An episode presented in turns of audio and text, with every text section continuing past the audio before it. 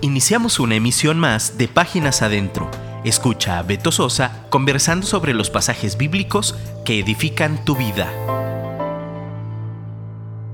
Hola, ¿qué tal? Mi nombre es Gerson Esquivel y te pido por favor que no me dejes hablando solo. El día de hoy, gracias a Beto Sosa, mi amigo y compañero de milicia en esta tierra, he tenido la invitación de poder estar con ustedes en este programa que es Páginas Adentro para Dun Radio. Hoy quiero contarte lo que he titulado como la historia jamás contada. Antes de comenzar, te quiero preguntar, ¿has visto alguna película que te haya gustado mucho? ¿Sí? Dime por qué. Piensa por qué. Quiero preguntarte, si Hollywood hace grandes historias de pequeñas experiencias o vivencias, ¿por qué razón no podemos nosotros echar a volar nuestra imaginación? La Biblia está llena de historias fascinantes de hombres y mujeres que cambiaron la historia. O de hombres y mujeres que cambiaron la historia de las personas que estaban a su alrededor. O de hombres y mujeres que cambian día a día la historia de cómo vivimos tú y yo en la actualidad. Por ejemplo, ¿qué me dices acerca de la historia del hombre que jamás en su vida había visto llover y construyó un barco gigante para el día en que llovería tanto que todo se inundaría? ¿O qué me dices de la historia del primer personaje que no murió, que era tan amigo de Dios que fue llevado al cielo sin morir? ¿O del hombre que aceptó un reto de salir de la comodidad de su casa para ir a recibir una tierra grande para fundar ahí una nación que duraría hasta el final de los tiempos? ¿O de aquel siervo de un varón que tomó la decisión y la misión de encontrar una doncella para el hijo de su señor? El hombre que amó tanto a una mujer que trabajó como esclavo por ella durante 14 años y luchó contra seres celestiales para cambiar su historia. ¿Qué me dices de aquel que por envidia fue traicionado por sus hermanos y llevado como esclavo a una nación que le daría perdición y terminó siendo el segundo hombre más poderoso de la nación más poderosa en aquellos tiempos? Y sabes, no te estoy hablando de una historia barata de Televisa. También, ¿qué me puedes decir acerca de la historia de aquel caudillo que liberó a un pueblo y los llevó por un desierto hasta llegar a la tierra prometida, con el trágico final de quedarse a unos metros de cruzar la línea para llegar. También, ¿qué me puedes decir de aquella mujer prostituta que por su habilidad y astucia arrebató una promesa y salvó a toda una generación incluyendo a su familia. ¿Cómo puedes imaginar a un hombre de 85 años luchar contra ejércitos y decir que se siente como un jovenzuelo para conquistar su edad? Si tú y yo a los 31, 32 o 33 o 34 años ya nos duelen las rodillas. ¿Conoces la historia del hippie que tenía una fuerza tan descomunal y que con sus manos rompía las quijadas de los leones y osos como si fueran pedazos de pan, que a él mismo no le podían hacer frente un ejército de más de mil hombres por miedo? ¿O qué me dices de aquel valiente que por su Dios luchó contra más de 300 hombres a tal grado de que su espada se quedara pegada en su mano? ¿Qué me dices de aquella viuda que se quedó con la madre de su difunto esposo y que por su sacrificio conoció a un hombre rico y se casó? Lo vuelvo a repetir, no es una historia barata de Televisa o de TV Azteca. ¿Quién recuerda la historia del siervo de un rey que por su fidelidad llegó a reedificar una nación? La historia de un jovencito que dominó a un gigante en batalla y terminó siendo el rey más poderoso de aquella nación. O de aquellos amigos que fueron llevados presos a un lugar lejano de su pueblo y sobresalir por sus convicciones y llegar a ser las personas más importantes, ricas e influyentes de la nación más poderosa en aquel tiempo. ¿Recuerdan al Dios hombre que llegó a la tierra para morir por amor y rescatar a un mundo de pecadores, un mundo lleno de personas perdidas? Evitarles pasar un futuro de horror en lugares indescriptibles y por su sacrificio la humanidad tiene esperanza de una eternidad en el paraíso? ¿O qué me dicen de aquel puñado de hombres inexpertos que revolucionaron a toda una nación y el mundo entero por medio de un mensaje de esperanza? Y que fueran perseguidos por otro hombre que quería verlos muertos a tal grado de que él mismo presenciara la muerte de algunos de estos revolucionarios y que por un extraordinario milagro Él comparte la misma fe de ellos para ayudarlos en esa gran misión. que hoy podemos leer una gran parte del Nuevo Testamento con escritos de esta persona? ¿Quién recuerda las grandes visiones de un hombre que ha sido llevado al futuro para conocer y ver lo que sucederá al final de los tiempos en esta tierra y de todo lo que nosotros conocemos hasta el día de hoy? Y también para ser testigo del comienzo de un mundo nuevo. No todas estas fascinantes historias han llegado a ser películas de Hollywood, pero bien podrían ser cada una de ellas una historia merecedora de mostrarse en nuestras salas de cine. ¿Por qué te estoy mencionando esto? Porque hoy contaremos la historia jamás contada. Si nos asombramos de las historias fantasiosas que nos cuenta el mundo, nosotros trataremos de ver el contexto de la vida de un personaje que, si bien la Biblia no habla mucho de él, echaremos a volar nuestra imaginación para poder entender las pocas palabras que lo describen. Esta es la historia jamás contada de Damián. La Biblia no menciona el nombre de Damián, pero como no lo menciona, yo quise llamarlo así. Él creció casi como cualquier niño. A él, a Damián, amaba y le gustaban los videojuegos y tomar refresco y comer dulces como a todos los niños nos gustó. Pero la falta de un padre en casa, que no tuvo, quien le pudiera poner límites, creó en su vida una deficiencia, lo cual lo llevó a tener una vida sin dirección, ya que mamá tenía que encargarse de mantenerlo a él y a sus dos pequeños hermanos. Damián se hizo el mejor amigo de Gerardo, quien era quien lo influenciaba a burlar las cámaras de seguridad para robar en el supermercado las cosas que ellos querían. Gerardo, su mejor amigo, había aprendido a ser dominante y a mandar, como si él fuera el padre en su propia casa. Así que él podía manipular de una manera muy sencilla a Damián. ¿Por qué? Porque Gerardo tenía la costumbre de mandar y de dominar y Damián no tenía quien le pudiera poner límites o quien tuviera autoridad sobre él. Bueno, así pasaron algunos años y estos dos amigos de la infancia ya eran jóvenes que se habían hecho bien parecidos y eran codiciados por algunas de las muchachas de su ciudad. Siempre estuvieron enamorados de dos amigas, una de ellas era Romina y la otra de nombre Marta. Damián conquistó a Romina, una chica sencilla, hermosa y de ojos grandes, que lo hacía soñar, mientras que Gerardo conquistó a Marta, hermosa, pero con un carácter muy aguerrido. Tras el paso de los años, estos dos inseparables amigos se casaron con estas hermosas señoritas, y su amistad se vio distanciada por un poco de tiempo debido a las responsabilidades que cada uno de ellos adquiriría en su nueva vida.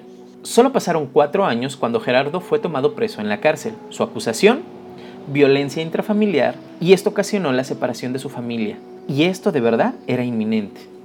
Dos años más tarde la situación económica no era muy favorable para Damián, ya que nunca aprendió un buen oficio por sus años de locura junto con su mejor amigo Gerardo. Un poco de crisis y dolor había llegado a casa. Las cosas no iban muy bien, pero Romina seguía amando a Damián y trataba de que él estuviera bien a pesar de sus limitaciones y diferencias entre ellos. Un día, pasado algunos meses, después de que Gerardo saliera de la cárcel, buscó a Damián. Damián, al saber las intenciones de Gerardo, pensaba mucho en dejar de lado su amistad con él. Pero la necesidad y la falta de economía en casa lo motivó a tomar algunos trabajos extra junto a su amigo. Esto ocasionó constantes pleitos entre Damián y Romina. Ella le decía que su amistad con Gerardo no era buena y que no lo llevaría a ningún buen lugar. Pero ella lo amaba y día a día se preocupaba por su amado. Un día, tras algunos meses de ver a Damián cambiar completamente y dejar de ser aquel chico de quien ella se había enamorado, una gran angustia llegó a su vida. También había escuchado a una de sus vecinas decir que su esposo había cambiado, que uno de esos tantos profetas que llegaban a Jerusalén no solo lo sanó, sino que lo salvó y le dijo, vete, pero no peques más para que cosas peores no te ocurran. Ella lloró, al mismo tiempo de reflejar en sus ojos una luz de esperanza. Romina, de lejos y por vergüenza, escuchaba a este nuevo profeta que traía un mensaje de esperanza y de vida. Ella, al escucharlo, sentía estremecer su corazón. Ya algunos hombres y mujeres llegaban a estar seguros de que este era aquel que estaban esperando, el Hijo de Dios. Eso es lo que decían ellos. Él no solo sanaba, decían, Él nos salva, perdona nuestros pecados y nos permite una vida a su lado en la casa de Dios, en el cielo, en la eternidad, decían ellos. En las últimas semanas hubo un gran alboroto que estaba en la ciudad por este reconocido por muchos pecadores, endemoniados y enfermos como el Hijo de Dios. Fue uno de esos días en los que Damián no llegaba a dormir a casa por estar en compañía de Gerardo. Ese día, muy temprano, Romina recibió un WhatsApp de una de sus hermanas diciendo, Romina, debes ver la televisión, mira las noticias. Ella con angustia de su corazón pensó en su amado Damián prendió la televisión y tras un montón de anuncios de políticos y de sus campañas electorales, por fin vio las noticias. Al ver las imágenes quedó perpleja. Vio a Gerardo en una de las primeras imágenes en la televisión. Después vio a Damián y por último a este, a este tal Jesús. Ella no podía creer lo que veía, mientras el reportero de la televisora decía que estos tres serían crucificados. Inmediatamente, ella salió a tratar de tener un último contacto con Damián, con él, con su amado. Al ir detrás de la multitud, escuchaba muchas historias de personas que lloraban y se lamentaban por Jesús, aquel que los había salvado, el que los había liberado, el que los había sanado. Algunos otros se alegraban del final que tendrían estos tres. Un par de horas más tarde, ella llegó al lugar donde los tres sentenciados a muerte estarían. El ambiente era triste como de esos días nublados donde no sale el sol, donde no te puedes calentar. Lo que ella vio ese día cambiaría su historia. Lucas capítulo 23, versículos 9 al 43 dice lo siguiente. Uno de los malhechores que estaban colgados ahí le lanzaron insultos, diciendo, ¿no eres tú el Cristo? Sálvate a ti mismo y a nosotros. Pero el otro contestó, y reprendiendo le dijo, ni siquiera temes tú a Dios, a pesar de que estás bajo la misma condena? Nosotros a la verdad, justamente, porque recibimos lo que merecemos por nuestros hechos, pero éste nada malo ha hecho. Y añadió, Jesús, acuérdate de mí cuando vengas en tu reino. Entonces Jesús le dijo, en verdad te digo, hoy estarás conmigo en el paraíso. Ella un poco más cerca escuchó esta conversación entre Gerardo, Damián y Jesús. Al momento que Jesús le dijo, hoy estarás conmigo en el paraíso, Damián bajó su mirada y los ojos de él se encontraron con los de ella y en una tierna mirada, como esa mirada que ella recibía de él cuando eran novios, le dijo, yo estaré bien. Este es el Hijo de Dios y me ha salvado. Ella, con una sonrisa y con sus dedos en los labios, le envió el último beso de amor. Ella no quiso esperar su muerte. Dio la vuelta y lo dejó. Ella sabía que el amor de su vida, aquel joven apuesto de quien se enamoró, por fin estaría bien. Ella sabía que su amado Damián estaría en el cielo con el Hijo de Dios, con Jesús. Ya que hemos escuchado esta historia, quiero que pienses un poco, ¿por qué tú y yo en muchas ocasiones nos dejamos influenciar por las historias o por las personas que están a nuestro alrededor? No importa lo que suceda a tu derecha, no importa lo que suceda a tu izquierda, no importa lo que suceda delante o atrás de ti. Dios quiere hacer contigo una nueva historia para que hagas influencia en la vida de los demás. Hoy, como te lo mencioné al principio, esta es la historia jamás contada. Probablemente, si tienes un corazón muy religioso, vas a decir, blasfemia, estás hablando algo que no viene en la Biblia. Por eso te puse ejemplos desde el principio. La Biblia no habla mucho de este personaje. La Biblia no da un contexto de este personaje. La Biblia ni siquiera menciona su nombre. Pero la Biblia lo registró para que tú entiendas que nunca es demasiado tarde para encontrarte con Jesús. Puedes estar en el hecho de muerte y encontrarte con Jesús. Quiero decirte que Dios tiene para ti el mejor regalo de salvación, que es la vida eterna, estar en una eternidad con Dios. No esperes al final de tu vida para poder entregar tu vida a Jesús. Él ha sido el suceso más grande e importante de la historia. Es tanto que la misma historia se parte antes y después de su nacimiento. En Juan capítulo 10 versículos 9 y 10 dice, Yo soy la puerta, si alguno entra por mí será salvo, y entrará y saldrá y hallará pasto. El ladrón solo viene para robar, matar y destruir. Yo he venido para que tengan vida y para que la tengan en abundancia. ¿Qué esperas tú para entregarle a Jesús tu vida? Él te quiere salvar, te quiere dar vida eterna. Además quiere que entres en su vida en Él y que Él te va a llevar a lugares donde encontrarás pastos. En el contexto cultural de este pasaje, las ovejas en Israel las tenían encerradas y el pastor las llamaba. Entonces, ellas tenían que reconocer la voz de su pastor y llegar a la puerta para que después salieran por esas puertas y pudieran estar y saciar su hambre y su sed. Dios quiere saciar tu hambre y sed, pero más que bendecirte y darte lo que anhela tu corazón, Él quiere salvarte, Él quiere darte vida eterna. A Dios le importa más tu alma y tu espíritu, y también dónde estarás toda, toda la eternidad. Y después de haberte salvado, entonces también se preocupa por tu bienestar, por sanar tu tierra, por llevarte a tu tierra prometida. Jesús, como nuestro buen pastor, está a la puerta y Él está llamando. ¿Tú estás escuchando el llamado? Quiero agradecerte por escucharnos el día de hoy, pero no quiero despedirme sin antes hacer una oración. Quiero que tú tomes unos minutos, un minuto solamente, menos de un minuto y que ores conmigo y que le puedas decir, Señor Jesús, gracias por el sacrificio que hiciste en la cruz por mí. Señor Jesús, gracias por todas las cosas buenas que piensas para mí porque yo sé que tú tienes un propósito y planes de bien para mi vida. Perdóname por desviar mi mente y mi corazón de ti, por tener en poco tu sacrificio. Perdóname porque he dejado que el consumismo y la cultura de este mundo y la sociedad me influyan para alejarme de ti. Perdóname por esto.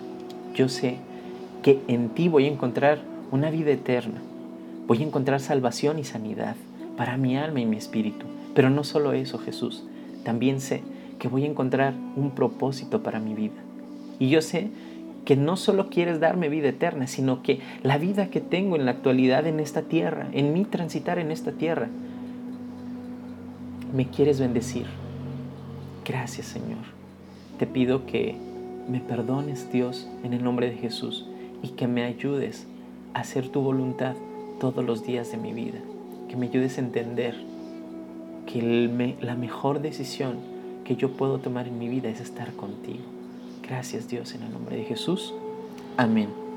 Ahora, quiero decirte que esta historia ha salido de mi imaginación, pero al final de cuentas hemos cerrado esta historia con un pasaje bíblico. No importa si fue así la vida de uno de estos dos condenados a muerte que estuvieron en la cruz del Calvario con Cristo o la de los dos. Lo importante es que esta historia puede cambiar hoy tu vida. Deja que las historias asombrosas de la Biblia cambien tu vida, cambien tu historia y cambien tu manera de vivir. Te invito a que día con día descubras nuevas historias en la palabra de Dios. No me dejes hablando solo y te invito a que sigas escuchando dunradio.com.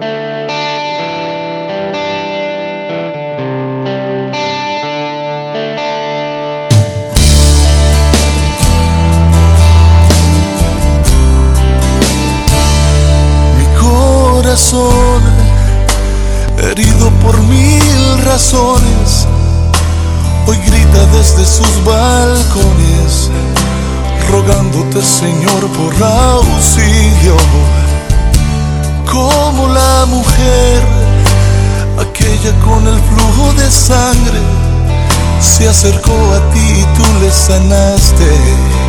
También quiero hoy tocar tus vestidos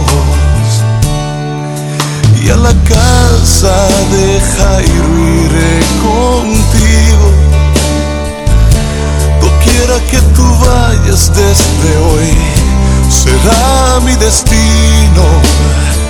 Porque ataré mis manos a tu manto para asegurarme de no soltarlo. Porque sin ti la vida es vana, es como un día sin sol de mañana.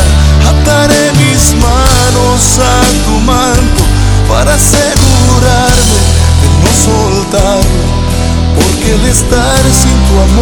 un segundo no tiene sentido. Ataré mis manos a ti, divino Señor. Y en el caminar veré cómo se disipan las tinieblas que se me aproximan. La victoria obtendré con tu ayuda. Y entenderé que cada vez que un Judas traicione, 72 horas más cerca, señores, estaré de una resurrección plena. Hoy deposito en tu aposento mi futuro, porque sé que en tu regazo estoy seguro. Hoy ataré mis manos a tu manto para asegurarme de no soltarlo, porque sin ti la vida es vana, es como un día sin sol de mañana. Ataré mis manos a tu manto para asegurarme de no soltarlo, porque el estar sin tu amor un segundo no tiene sentido. Ataré mis manos Señor Jesús,